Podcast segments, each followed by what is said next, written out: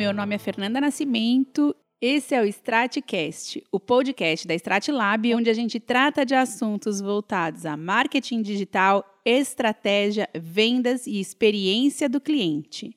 Você está escutando um episódio da série Experiência do Cliente e hoje a gente recebe Renice Pombani Tom. Renice é uma grande especialista em recursos humanos, curiosa e inquieta estudiosa dos temas ligados à gestão. Se especializou em entender como o RH pode impactar sustentavelmente os negócios e trazer resultados reais, deixando de ser um departamento operacional para ser parte da cultura da empresa. Hoje, Renice é responsável pela gestão de pessoas do INSPER, onde desenvolveu ao longo dos anos inúmeras iniciativas de Employee Experience e Employer Branding. Chamou o marketing para essa missão e tem conseguido atingir as metas a que se propôs. Se tornou, assim, uma das maiores especialistas em EX e Employer Branding do Brasil. Rê, seja bem-vinda! Olá a todos, muito obrigada, Fernanda, pela, pelo convite. É, fico muito feliz de participar do podcast de vocês e de poder contribuir com um pouco da minha história, da minha experiência sobre esse tema que eu sou bem apaixonada.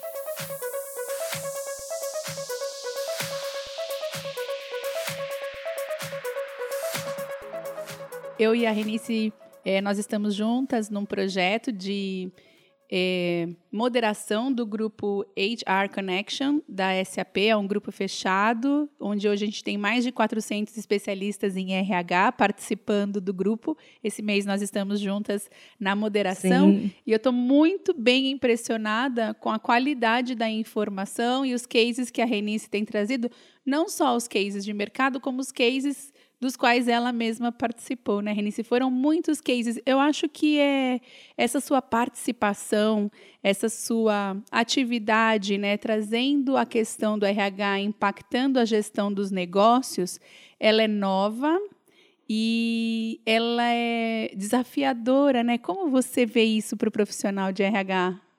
Eu acho que a palavra é essa, né? Desafiadora. Acho que você tem que estar tá preparado para poder participar de outras discussões que vão além de processos muito conhecidos e já bem estabelecidos na área de recursos humanos. Né? Então, acho que o principal diferencial é você conseguir como é que eu olho para as grandes frentes de RH, como é que eu olho para isso que é importante também para a empresa, quando a gente fala de atração, desenvolvimento, retenção, mas de um lugar diferente e de um lugar que não é ocupado hoje só pela área de recursos humanos, né? É um lugar que foi muito provocado pelo próprio marketing e que é diariamente desafiado pelo que a gente tem de tendências de mercado.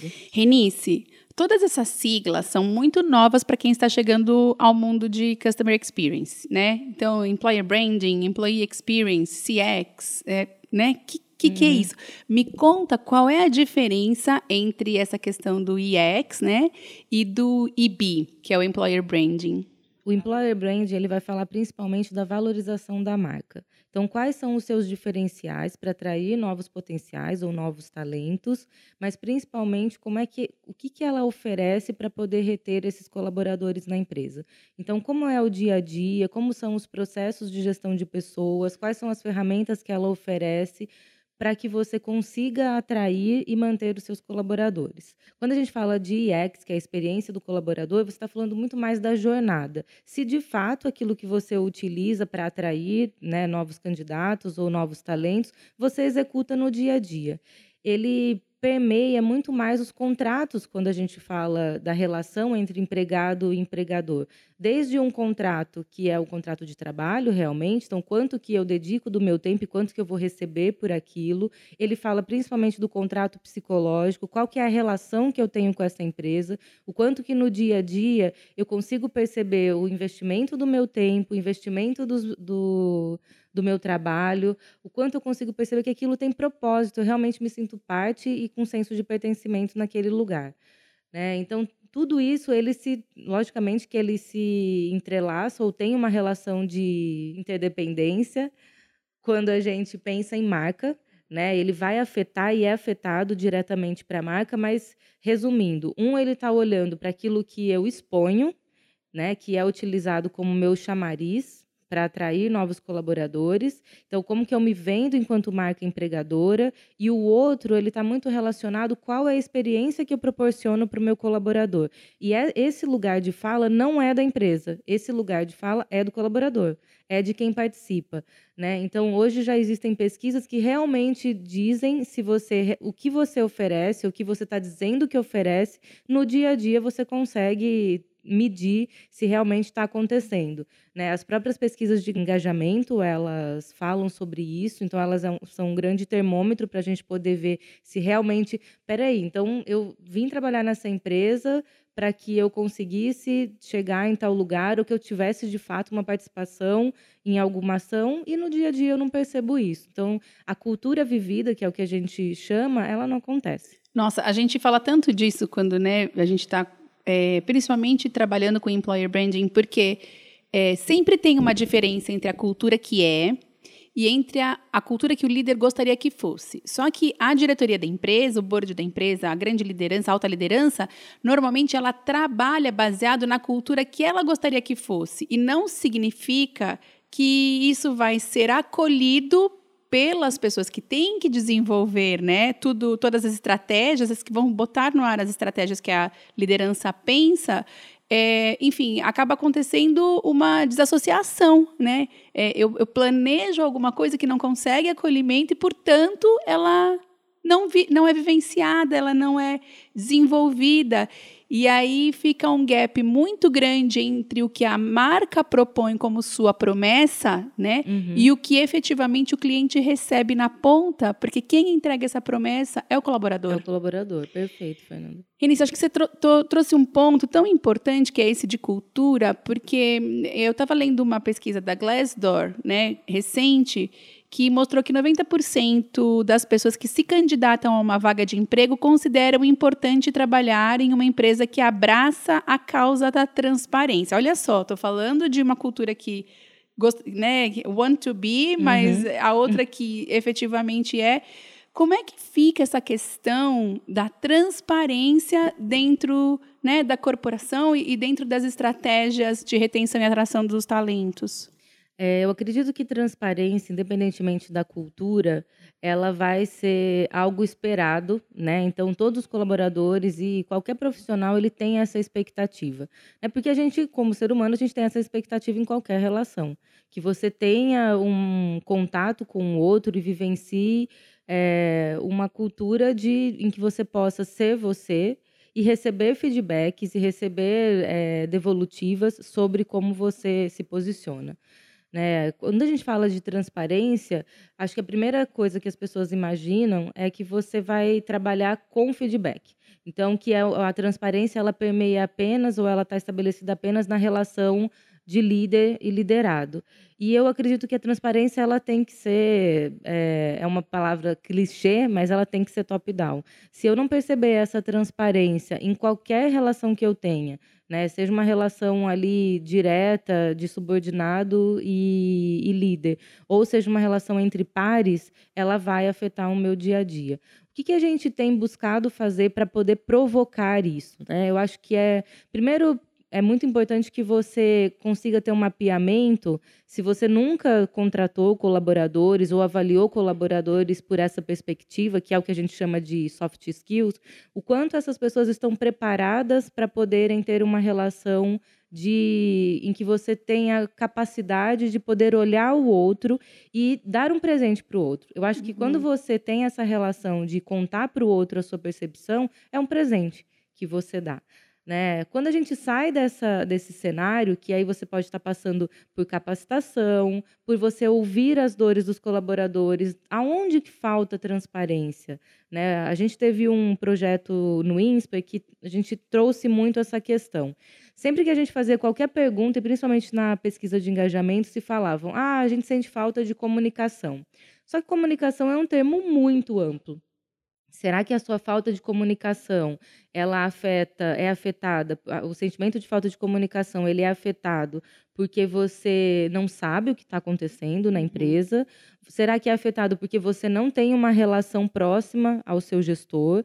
Ou será que ela é afetada porque as coisas vêm para você, como a gente chama, é, camufladas. Você, a rádio peão ela acaba tendo um papel muito mais importante para comunicar do que de fato as ferramentas institucionais. Não, sem dúvida. Então acho que esse é um ponto bem importante, né? Acho que são várias frentes que a área de recursos humanos precisa olhar e a empresa como um todo, desde as relações né, que os colaboradores digam aonde tá, onde tem esse problema, se é numa relação com a gestão, que sempre é, né? Eu acho que se você não tem uma cultura que essa transparência vem de cima, isso vai acabar cascateando.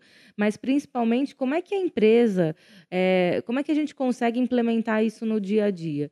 Né? Então, por exemplo, se você começa a provocar o, a alta liderança para que tenha essa relação de comunicar o que está acontecendo, para onde a empresa está indo, né? acho que principalmente em processos de reestruturação, de grande mudança, é, de transformação, você precisa ser claro. Né? Eu acho que é muito difícil, porque isso também permeia um pouco quando a gente fala do rompimento de relações. Sim. Né? Então, não deixar chegar nesse limite em que as pessoas fiquem sabendo ou imaginem coisas, criem fantasmas, porque a comunicação não aconteceu, não aconteceu. diretamente. Não, não tenha dúvida. É, a gente fala, né? Você fala isso, traz isso da importância do papel do profissional de RH, né? Em, em na verdade, é, desempenhar, né? Toda toda essa orquestração né, dentro das corporações. Mas, ao mesmo tempo, a gente sabe também, por exemplo, é, eu me sinto muito privilegiada de poder conhecer líderes que estão, que são os protagonistas, né, os, os pioneiros no uhum. Brasil no desenvolvimento dessas estratégias de, de experiência do colaborador, marca empregadora. É, mas isso não é comum. A grande maioria dos profissionais de RH ainda não, não posso nem dizer que eles não se atentaram para a importância, mas eles ainda são reféns da sua cultura corporativa, que muitas vezes não permite o desenvolvimento desse profissional dentro de ferramentas de inovação, né, frente às, às ferramentas de inovação, ou mesmo por, conta da, da, carga operacional muito forte, né, que acaba sendo delegada ao RH. Então a gente, eu conheço muitos líderes que deveriam estar no papel estratégico, mas por limitação de estrutura, é, de recursos, enfim, e até mesmo pela, pela condição, né, pela, uhum. pela forma como os seus próprios líderes lidam com a posição do gestor de, de RH, ele acaba não priorizando ou não conseguindo priorizar esse papel estratégico e desenvolvimento dessas skills que são absolutamente é, relacionadas com inovação, crescimento, desenvolvimento dos, dos colaboradores e, da, e da, da corporação, porque os resultados, eles, enfim, eles efetivamente vêm. Que dicas você daria para esses profissionais que ainda não conseguiram dar o primeiro passo, ou que eles tentaram dar o primeiro passo, mas foram suprimidos de alguma forma por seus líderes, né? Porque, olha, isso não é importante, ah, isso fica para amanhã, não é esse o momento. Como eles podem dar, então, né, um passo além, né, para começar a tratar EX Employer Branding nas suas empresas e com seus pares? Acredito que a primeira coisa que acho que depende do. O primeiro ponto que depende especificamente do gestor de RH é ele olhar para a sua área e principalmente em áreas que você tem atividades de departamento pessoal e atividades que a gente chama de gestão de pessoas é, em conjunto, né, gerenciado pelo mesmo gestor, é você começar a perceber e você fazer essa separação. Né? É, eu era responsável apenas pela área de recursos humanos no INSPER e em 2016 eu assumi a frente de departamento pessoal. A primeira coisa que eu fiz foi transformar todos em analistas de RH. Né? Mas com a hum. especificidade de que vocês têm papéis importantes dentro da empresa. Quando a gente fala em recursos humanos, você pode olhar para as rotinas trabalhistas, que dentro do RH a gente chama de conformidade. Então, ali dentro ele vai estar toda a rotina de pessoal, gestão de marcação de ponto, férias, rescisão, é, folha de pagamento, benefícios e principalmente a gestão da documentação. E você tem que ter uma outra frente que ela vai falar principalmente de cultura, que ela vai falar dos subsistemas de RH quando a gente pensa em ciclo de vida do colaborador, que uhum. entra recrutamento e seleção, treinamento, desenvolvimento, cultura. e à frente também de indicadores. Né? Acho que esse é o primeiro ponto. Se você, enquanto gestor, não consegue fazer essa diferenciação e você não consegue limitar pessoas para que tenham essas atividades específicas, é muito difícil você sair da operação. Né? Você vai estar sempre é, focado em trazer resultados que são mais tangíveis. Eu acho que isso nem sempre é fácil, porque às vezes você não tem né, ou mão de obra qualificada, você não encontra essas pessoas dentro da área, ou você não tem uma equipe tão grande que você consiga fazer essa divisão. Né? Mesmo assim, eu arriscaria dizer que você precisaria ter uma pessoa especificamente voltada para essa frente de cultura, de comportamento e de gestão de pessoas. É, esse é o primeiro passo que depende especificamente do gestor. O segundo passo é estudar.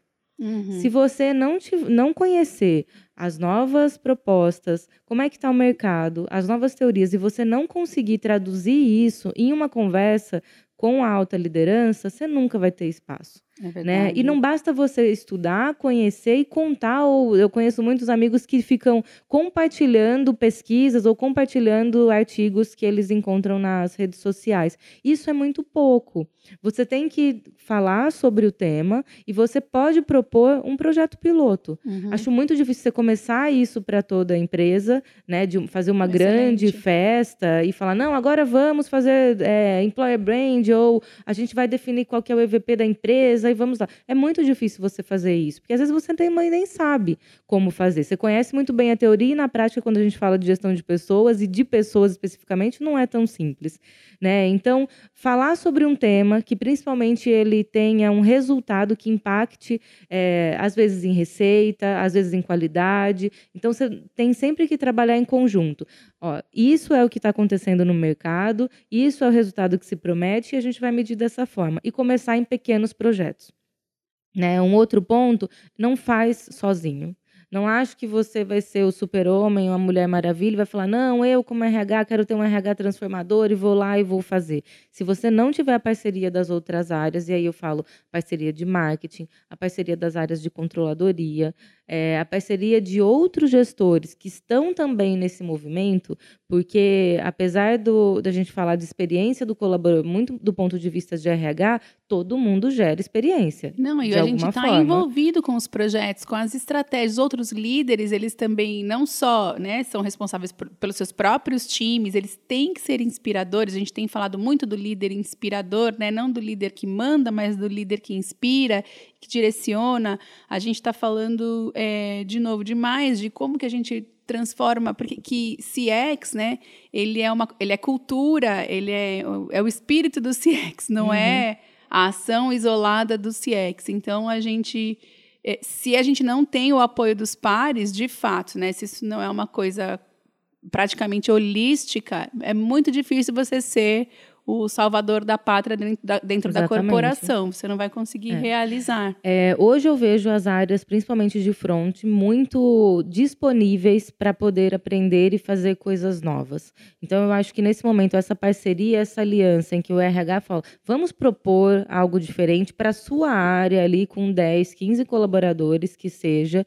A gente vai fazer um piloto, quase que um grupo de controle, vamos ver que reação que tem. Se isso de fato tem um impacto no dia a dia, isso vai aparecer principalmente nos indicadores da empresa, quando a gente fala de satisfação, quando a gente fala de NPS, Nossa, quando a gente fala de recompra. Um assunto, um assunto bom agora, né? Então, é palpável, eu consigo medir, assim, tem ROI, experiência do colaborador? Eu acho que se você não conseguir medir, provavelmente você não vai conseguir é, ter principalmente budget para continuar com essas atividades. É, acho que a gente tem que medir o quanto a satisfação do cliente ele está relacionado com a satisfação do colaborador ou quando ele está relacionado às estratégias da organização. É muito difícil? Sim, porque a gente está falando de pessoas, de projetos e de estratégias que se comunicam e que vivem em conjunto, que tem uma forte relação de interdependência. Mas eu acredito que é possível sim. Se você consegue ter, no final, uma avaliação do seu cliente e você consegue trazer o que, qual foi a experiência dele em relação à operação, a tudo aquilo que você prometeu que você ia entregar, se você entregou, mas principalmente qual foi o sentimento que ele teve, isso sim vai estar relacionado ao seu colaborador, porque quem proporciona sentimento não é a operação e não é o processo. Quem proporciona sentimento são os funcionários, no caso do INSPER, são os professores e é todos aqueles assistentes que estão em sala de aula. E é lindo, né? Semana passada, semana retrasada, eu visitei o INSPER, fazia bastante tempo que eu não ia até lá. E aí você olha né, a comunidade INSPER, a forma como os professores se relacionam com os alunos, até a recepcionista se relaciona uhum. com as pessoas que chegam de uma forma muito carinhosa, a recepção é muito boa, os alunos são felizes, você vê a harmonia, enfim, as pessoas estão o tempo todo trocando. Fiquei muito bem impressionada. Parabéns, Renice, pela cultura que vocês ah, conseguiram né, é, estabelecer dentro do INSPER. É, acho que trabalhar em, com educação é, ele proporciona isso. Você não quer simplesmente ter um, um, programa né, em que o colaborador vai ter uma capacitação né, técnica. Você quer, de fato, que ele tenha uma experiência, que ele se lembre da escola e que a gente tem um, uma proposta que é escola para toda a vida.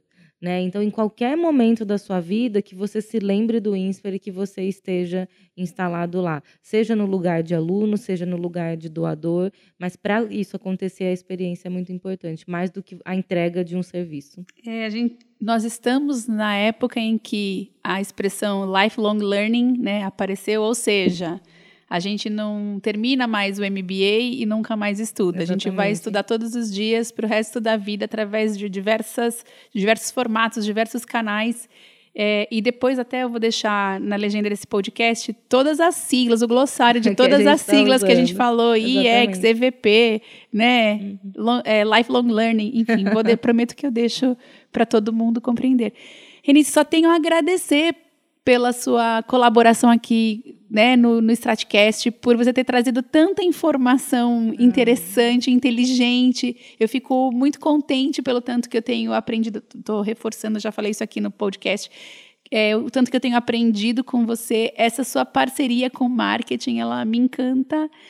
Olha, muito obrigada tenho mais essa dívida com você agora. Não, a gratidão é minha. Acho que é uma super oportunidade te ouvir e conhecer é, outras perspectivas né, em relação a esse tema que a gente gosta tanto, que é experiência, seja do cliente, seja do colaborador, é, e principalmente provocações. Né? Eu acho que a gente nunca sabe tudo e você ouvir o mesmo tema de um outro lugar, para mim é super importante. Então, gratidão aí pela, pelo nosso contato e nosso encontro.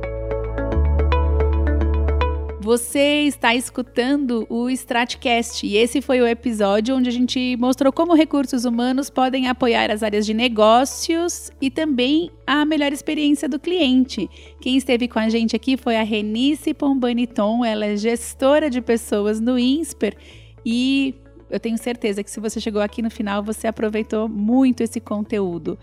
A gente se encontra nos próximos episódios e eu quero estar com você de novo. Até lá!